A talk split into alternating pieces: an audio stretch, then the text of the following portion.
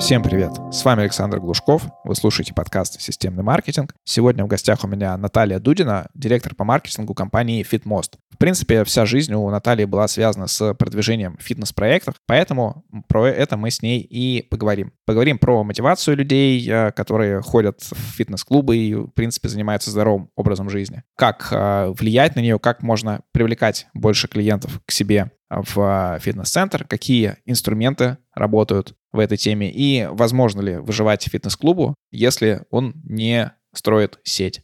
Переходим к выпуску. Кстати, если ваш бизнес — это B2B, и вы ищете того, кто выстроит вам интернет-маркетинг, обращайтесь ко мне. Мое агентство специализируется на B2B для промышленных предприятий, заводов, новых технологий. В общем, на всех, у кого достаточно сложно достать целевую аудиторию, но при этом это крупные денежные контракты. Ссылка на агентство в описании. Итак, Наталья, привет. А, представься, расскажи, кто ты и чем ты занимаешься. Привет, я Наташа, я директор по маркетингу в компании FitMost.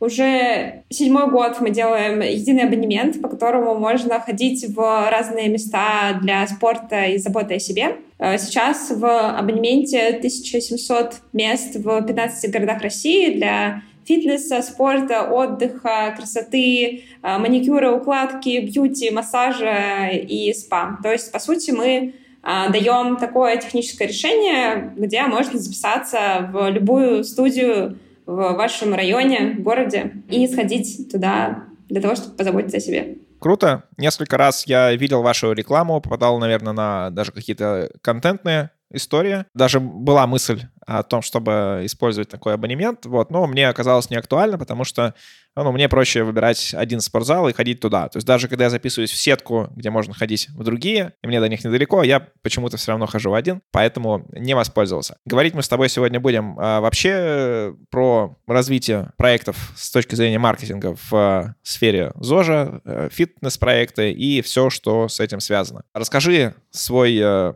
бэкграунд немножко поподробнее, чтобы мы понимали, почему с тобой можно об этом говорить и ну, насколько ты погружена в эту тему. На самом деле, вот мне сейчас в этом году будет 31, и мой весь там уже 11-12-летний рабочий опыт так или иначе связан с компаниями, которые связаны либо со спортом, либо со здоровым образом жизни. То есть до Фитмоста я успела год поработать в Inventive Retail Group. Это сеть магазинов объединенных, там в том числе были тогда еще Nike, там, Streetbeat, э, Restore там, и прочее. То есть там тоже была такая спортивная культура. До этого я работала в школе идеального тела секта почти пять лет. А, и там руководила всем дистанционным отделением и часть там немножко продуктом. Вот, а до этого я начинала свою какую-то полуспортивную ну, такую маркетинговую карьеру с того, что работала в спортмастере. Вот, ну, понятно, тогда я работала продавцом в отделе обуви. Вот, и поэтому, наверное, меня всегда как-то тянуло к таким проектам, потому что там, моя история началась с того, что в 15 лет я решила похудеть, в общем-то. И так я ударилась вообще в целом в здоровый образ жизни. И вот этот путь все еще со мной, уже такой достаточно крепко обоснованный. Там, за время там, работы в секте я и там, не только руководила дистанционным отделением, я еще работала тренером, куратором, нутрициологом отчасти, там, помогала людям полюбить здоровую еду и спорт. Поэтому кажется, что достаточно большой бэкграунд именно в этой сфере как-то меня определяет в том числе. Это замечательно. Уже вот несколько выпусков подряд сталкиваюсь как раз э, с тем, что спикер, он стал маркетологом в той теме, которая нравится ему сама. И мне кажется, вот круче этого ничего быть не может, потому что ты не идешь только на мотивации там какой-то зарплаты или там денег, а ты идешь на мотивации того, что тебе нравится, ты в этом еще глубже разбираешься, просто тратишь на это больше времени, у тебя вся жизнь вокруг этого. Давай начнем про путь клиента. Как клиенты приходят в фитнес? Вот какие сейчас есть основные модели? То есть я э, вижу это как, э, во-первых, те, кто там записываются и не ходят. И у такой целевой аудитории есть специальные продукты под них. Там и даже какая-то недавно реклама я видел э, фитнес-клуба из США, который про то, что там не будет тренеров, не будет качков, а вот там будете есть пиццу и э, спокойно заниматься. Вот даже если вы не занимались. Есть там какие-то профессионалы, которые там бодибилдеры, которые ходят. Есть те, кто ходят там поддержание своего там веса или спортивной формы. Какая общая у них точка входа? На самом деле это очень крутой вопрос, потому что я вот вижу здесь большие различия в целом в рынках там России и зарубежных, потому что там, если говорить о какой-то там именно там, развитию новых проектов там, в сфере ЗОЖа, это началось, там, наверное, лет 5-6 назад, а, когда стали появляться вообще какие-то частные да, продукты, то есть помимо там государственных а, учреждений, там бассейна, там, не знаю, дворца спорта там или еще что-то, вот стали появляться еще какие-то типа частные проекты. Первым из них, и на самом деле вот тогда мы видели там абсолютное непонимание у аудитории, как это правильно делать, как э, правильно заботиться о себе, как э, вообще начинать путь похудения. Тогда это был, наверное, большой путь каких-то диет и срывов, и вообще тогда было модно посидеть там, типа, гречку поесть с курицей, вот, в принципе, вот в этом э, все заключалось. Поэтому, наверное, для России э, вот во всю эту историю характерна точка входа как бы с точки зрения похудения — а, была. То есть до сих пор она есть, но мне кажется, что в гораздо меньшей степени, потому что за это время мы неплохо как бы качнули рынок и показали, что на самом деле есть важная потребность организма в движении, и это как бы наша потребность здоровья. Вот, просто точка входа в нее часто похудение. Но сейчас мы видим как бы другую картину, и сейчас как бы для человека это не всегда вопрос похудения. Часто для человека это может быть вопрос там в целом своего здоровья или там не знаю, а, проблем с опорно-двигательным аппаратом, типа спина болит там, и, и так далее. Вот это с такими запросами приходит. Кто-то ищет просто фан, удовольствие и что-то новое, интересное хобби, и может найти это в спорте. Вот. И мне кажется, это классно, потому что, то есть, если раньше там действительно был рынок похудения, которое отчасти как раз сформировалось фитнес-клубами там и прочим, и они до сих пор на этом как бы, немножко вытягивают. Но как бы сейчас это уже во многом в целом про здоровье, про то, чтобы в целом быть активным, про то, что здоровье это помогает. Э, не только физическому, но и ментальному. То есть сейчас я бы сказала, что есть еще сдвиг в сторону работы со своим ментальным здоровьем. То, что спорт вообще тоже может помочь. А расскажи, какими вот инструментами происходит вовлечение? Потому что, например, в клубе, куда я хожу и куда там до этого ходил, там всегда есть какие-то групповые программы, какие-то, не знаю, персональные тренировки, бесплатные с тренером, что-то еще. Но есть э, среди вот тех целевых аудиторий, которые ты уже обозначила, есть такие люди типа меня, и в каждом клубе они есть. То есть мы любим ходить э, к открытию клуба. То есть если он открывается в 7, то к 7, если в 6, то к 6. И мы друг друга не знаем, но мы так переглядываемся, как бы, ну, считаем друг друга за своих. То есть и часто бывало зимой 5.55 утра, мы стоим уже там человек 5 перед входом, ждем, пока откроется, вот так переглядываемся, вот не общаемся, даже не знаем, как друг кого-то зовут. И нам, в принципе, все равно, что происходит какие-то групповые, что-то еще. То есть мы ходим и просто приходим, потому что нам это надо, то есть на такой внутренней мотивации. А как э, работают с другими аудиториями фитнес-клуба и ЗОЖ-проекта? На самом деле, мне кажется, что часто как бы элементом захвата является импульс, которая возникает у человека, когда он недоволен собой. Ну, то есть, и это, по сути, ну, как бы горячая аудитория, которая вот в данный конкретный момент времени собой недовольна. Ну, типа, набрала вес там немножко. И это же так логично, почему это происходит. Там, ну, есть же циклы, да, то есть, типа, к весне и там, типа, после лета. Вот, потому что, почему? Потому что, ну, зимой у нас, в принципе, гораздо меньше движения, и там есть набор, почему сезон весной, потому что так происходит. Вот, поэтому часто, мне кажется, там, многие играют вот на этом импульсе, который случился, вот, когда человек действительно недоволен собой, он смотрит на себя в зеркало, ему не нравится, как он выглядит, там, оброс немножко жирком. На этом недовольстве часто, в принципе, эта мотивация забрать как бы человека и строиться. Вот беда в том, что как бы как и любая внешняя мотивация, она ну недолгосрочна. Вот и чтобы дальше удержать клиента, кажется, хорошие проекты, они строят на том, чтобы вовлечь не просто именно в эту цель, а показать, что на самом деле заниматься спортом — это не для этой цели. Вот, что это может быть интересно, что это может быть захватывающе, да, но как бы этой цели способствует, но при этом нужно найти еще что-то в этом интересное. И вот в этом, наверное, залог хорошего дальше там удержания, да, забегая вперед, а не привлечения. Вот, но часто действительно вот эта точка недовольства собой, она является определяющей, вот, на которой э, многие проекты, ну, как бы и мы в том числе, просто не используем какие-то, может, крайние методы.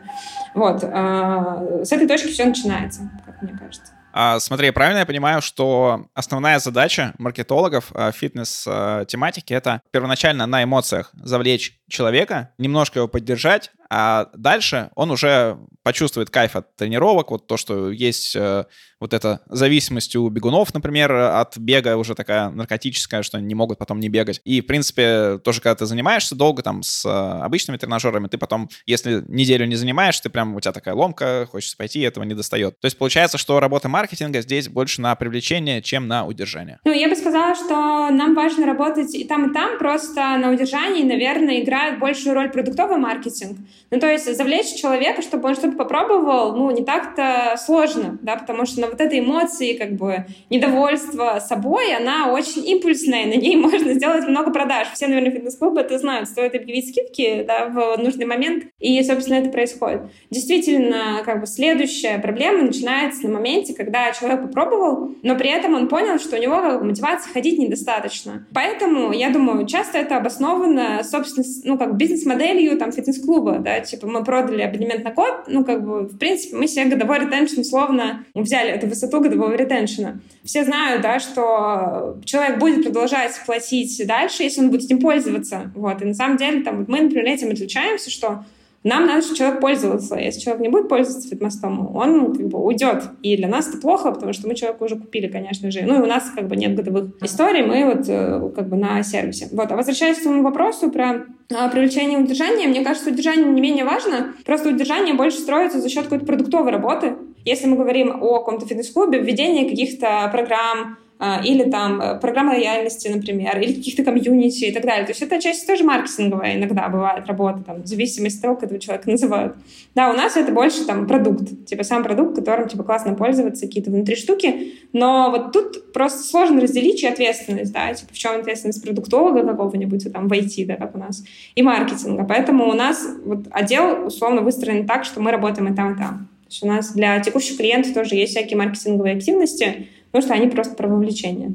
А давай немножко про инструменты поговорим. Вот ты сейчас зацепила так скидки, и в 90% фитнес-клубов, в которых я был, э, приходил хотя бы, чтобы узнать у них цены. Скидочная модель — это была основа всего, то есть всегда говорили про то, что вот обычно у нас цена такая, но сейчас такая скидка, и даже приходишь в, там, ближе к премиальному сегменту, в какой-нибудь World Class, там, по сути, то же самое, только у тебя там не скидка, абонемент ты покупаешь не на 12 месяцев, а на 11 месяцев, допустим, или что-то подобное. Единственный ли это подход или сейчас, может быть, набирают тренд какой-то еще подход, где вы там больше, не знаю, услуг оказываете или, ну, какие-то еще там допами добираете так, чтобы продавать без скидок? Mm, я бы сказала, что скидки это же то есть, не только характерны да, для фитнес-сферы, а вообще для любого там якома. То есть это просто для меня скорее скидки это не про узнаваемость про тебя, а это про сбыт. Да? Ну, то есть скидка это, наверное, момент заработать побольше нам в конкретный месяц.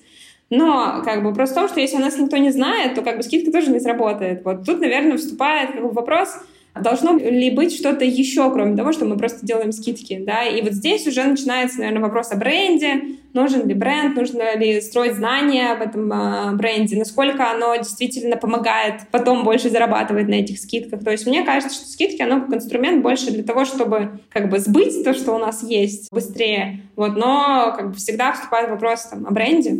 То есть насколько мы узнаваемы, насколько у нас верх воронки более широкий, чем просто вот типа холодные обзвоны в районе и так далее. А, так что да, наверное, не единственный, конечно. То есть тут все же с верхом воронки, наверное, тоже надо работать. Еще по поводу инструментов. Ты говоришь холодные обзвоны. Мне несколько фитнес-клубов до сих пор, в которых я ходил 6-7 лет назад, они до сих пор мне присылают рассылки, это смс WhatsApp. И, в принципе, я понимаю, что это рабочая тема в этой истории. То есть это дешево, ты рассылаешь, скорее всего, по своему району, либо по тем, кто у тебя уже был. И даже если когда-то ты туда ходил, потом абонемент закрыл, не знаю, не мог ходить, или что-то с тобой случилось, или просто забил, и потом тебя постоянно пушат про то, что ты можешь вернуться. И это такой недорогой инструмент маркетинга. Расскажи про него, насколько он актуален. Не знаю, используете вы в фитмосте его или нет, но мне кажется, классно. Я бы сказала так, то есть э, любой инструмент работает, да, то есть если его правильно применять, да, это как вопрос теста, то есть, если мы делаем обзвоны и видим больше негатива, чем позитива, наверное, их не надо делать. Если мы делаем обзвоны и это работает, то, наверное, нужно делать, мы же бизнес, вот как бы что тут э, на это сказать. Касаемо нас, у нас очень аккуратный, на самом деле, CRM, директ и вот, э, маркетинг. Мы не звоним людям, потому что там мы делали попытки, то есть мы там брали нашу базу, обзванивали, но как бы больше сталкивались все же с э, негативом, чем с тем, что людям сейчас удобно говорить. Вот поэтому мы для себя, в принципе, эту стратегию не рассматривали. И вообще изначально у нас как бы продукт строился без обзвонов, потому что мы как бы вообще Фитмост родился как, господи, надоело, что тебе все время звонят из всех мест, в которые ты попал. И там первые там четыре года мы вообще это не пробовали, у нас было четкое табу на отсутствие, но потом мы как бы решили потестить, посмотреть, то есть вдруг у нас получится, вдруг мы заблуждаемся, вдруг это какой-то супер там типа рабочий канал. Вот, но как бы говоря, наверное, про менеджеров по продажам, то есть и про обзвоны, это, наверное, должно быть заложено просто в юнит-экономику, да, то есть поскольку мы все же продаем там типа абонементы на месяц, то есть для нас это достаточно большой кост, и нам проще, наверное, привлечь человека откуда-то там из другого канала, условно, там, от блогеров, например, напомнить о себе, или там сделать какую-то более узнаваемую компанию или, там, не знаю, контент-маркетингом в каком-то каких социальных сетях. Вот, то есть мы как бы обзвоны не очень используем, но как бы ответ короткий, типа, если работает, то, наверное, нужно работать. А какие каналы э, вот еще используете? Про блогеров, кстати, интересно, потому что э, локальные какие-то клубы сложно продвигать блогерам, а для вас подходит эта тематика, так как вы выше, чем какой-то локальный клуб или даже чем какая-то сетка. И действительно получается ваше такое конкурентное преимущество. И, в принципе, я думаю, что блогеры неплохо работают в каких-то некрупных городах, где не очень большое расстояние, и там блогер тоже будет работать. А в Москве, например, это точно не работает, потому что ты ходишь, скорее всего, в клуб у себя где-то, где ты живешь, а блогер, не знаю, будет из э, противоположного конца Москвы, куда ты точно не поедешь заниматься, даже если там все так круто и великолепно. Что ты расскажешь про интеграцию? Ну, в этом плане, знаешь, что, наверное, вот одна из самых важных поправок, что мы все же, как бы, как фитмост, да, я понимаю, что мы называемся фитмост, но мы не только про, там, спортивный клуб, на районе или там какое-то э, место, то есть мы все же предлагаем достаточно широкий как бы, спектр мест, в которые можно сходить, и мы скорее позиционируемся как лайфстайл-сервис, который там, отчасти, ну, базируется, конечно же, на спорте, потому что спортивная мотивация просто более длинная. Ну, то есть чем... И это более частая услуга, чем, например, маникюр, стрижка, массаж там и так далее. Но, тем не менее, то есть мы скорее как бы комплексное решение, которое помогает человеку быстро записаться в нужное для него место. Да, то есть мы даже скорее сервис по бронированию, чем, например, фитнес-клуб. Да, поэтому мы, конечно, в этом плане сильно отличаемся. А, вот, поэтому нам, э, конечно, подходит интеграции, и нам а, подходит все, что связано там, с федеральными любыми компаниями, с федеральным маркетингом, потому что то есть наша задача просто прорабатывать покрытие, чтобы как бы оно было везде. То есть а так у нас есть не только там спортивные клубы, у нас есть там по фитмосту можно сходить, например, в соляную пещеру посидеть, а, можно сходить э, на а, стрижку в барбершоп, можно сходить на массаж, можно сходить на какую-нибудь криотерапию вот, на какой-нибудь там уход за собой. Сейчас у нас даже есть э, там, категория развлечений, что можно сходить, там, полепить из глины, и, по-моему, даже есть английские разговорные клубы. Вот, то есть, по сути, мы как бы действительно единый абонемент на активности, вот, и это как такой, типа, кошелек, на котором у тебя всегда есть деньги, потому что у нас система баллов, который ты можешь тратить. А, вот. А возвращаясь к блогерам, конечно, да, нам они подходят, а, потому что наша основная аудитория — это как миллениалы и зумеры, вот, это те, кому важно социальное потребление, мнение — но как бы про интеграции какой интересный момент это то, что мы не делаем как бы просто рекламную закупку у блогера, потому что это действительно не работает. Потому что когда блогер рассказывает рекламно, они пользуются. Вот. Э, это никого не вдохновляет. А мы в такой сфере работаем, где вдохновляет как бы история, куда я хожу, история изменения там, моих привычек, история изменения моего тела, история изменения моего сознания. Вот. И только показывая какую-то такую как бы историю, вот, мы можем как бы нативно рассказать о нашем бренде. А вот все как бы рекламные интеграции у нас никогда не работали. В общем, мы, в принципе, от них отказались, и мы поэтому делаем такой очень как бы легкий ненавязчивый интеграции, именно где блогер точно должен нами пользоваться. Вот. И мы работаем только с теми, кто, в принципе, использует сервис для себя. Понял. А расскажи еще про то, какие инструменты, не знаю, либо вы используете, либо используют э, вот фитнес-клубы. У меня несколько раз э, приходили фитнес-клубы на продвижение, там, ну, именно как подрядчиком по маркетингу, и я мало что им мог предложить, то есть я мог предложить им какую-то контекстную рекламу, ну, в их э, районе или в маленьком городе. SEO, но это тоже такое локальное SEO, то есть очень такая спорная услуга. Что еще? Ну, вот мы, конечно же, помимо там э, интеграции в запрещенном Инстаграме, делаем еще интеграции в YouTube, Ютубе, например, э, интеграция в Телеграме. Вот, то есть везде, где можно делать посевы, мы делаем. Плюс э, у нас э, хорошо развит партнерский маркетинг, то есть мы коллаборируемся с какими-то брендами, у которых синергичная аудитория, и делаем вместе интересные там проекты, части, там, которые про какие-нибудь боли пользователей смежные. Потом из перформанса, конечно, мы используем оставшиеся там Яндекс.Директ и ВКонтакте, вот, но у нас, наверное, перформанса это меньше. Мы что пишем в социальных сетях, конечно же, то есть у нас там по-прежнему живой аккаунт запрещен в Инстаграме, ведем свой Телеграм-канал небольшой, активно работаем со своей базой рассылки. То есть там у нас прям несколько сотен тысяч э, клиентов, где, которым мы шлем не просто наши скидки и спецпредложения, но и как бы всякие контентные, интересные рассылки, там в том числе про мотивацию, про то, чем лучше заниматься с утра, чем лучше заниматься вечером, где в Москве открылся какой классный новый салон красоты, там, почему микротоки — это супер популярная процедура сейчас и так далее. То есть мы как бы стараемся не только продавать, да, то есть у нас маркетинг не только инструмент продаж, но и еще и инструмент узнаваемости о бренде, какого-то способа коммуникации с э, клиентами, рассказа интересных историй там, и так далее. Круто. А что по поводу комьюнити? На предыдущем подкасте тоже обсуждали комьюнити, но там для автобизнеса и, в принципе, если ты возьмешь любой список тех инструментов, которые подойдут там B2B или B2C, я сам недавно такой писал для B2B, там всегда есть комьюнити, но в реальности комьюнити делает мало кто, и мне кажется, что большей частью это выходит случайно, то есть из каких-то древних форумов или там группы, которые случайно какой-нибудь соцсети образовалась, выходит такое сообщество, но чтобы насильно сделать что-то рабочее, я редко видел такие примеры. Вот, что расскажешь про комьюнити? Ну, комьюнити, конечно, крутой инструмент. Вот. Вопрос в том, что, мне кажется, маркетологам очень сложно оцифровывать комьюнити. Ну, то есть, потому что как это выглядит на деле? У тебя есть какой-то чат, да, или, я не знаю, у вас есть какие-то серия встреч, вот где вы что-то обсуждаете со своими клиентами. Или как-то там, не знаю, проводите какие-то конкурсы. Ну, то есть, как из этого показать какие-то свои там KPI, да, то есть это достаточно сложно. Для этого нужно иметь даже там не несколько сотен, наверное, человек как бы внутри. Вот, но комьюнити всегда как бы так или иначе, это тоже всегда история про приведение новых людей, да, потому что люди, которые в комьюнити, они более плотно с вашим брендом, они с удовольствием рассказывают там о вас и так далее. Вот, мне кажется, просто еще не хватает у нас в целом как бы какой-то культуры, да, комьюнити. Они только сейчас, вот, я вижу, стали зарождаться, активно достаточно, там, комьюнити предпринимателей, комьюнити директоров по маркетингу, комьюнити продуктов, комьюнити, не знаю, PPC-менеджеров э, и так далее. Вот, это здорово, да, но они как бы не привязаны к какому-то бренду возникают. То есть они, потому что в комьюнити всегда есть какой-то человек, у которого есть шило, вот, и которому вот надо этих людей организовывать.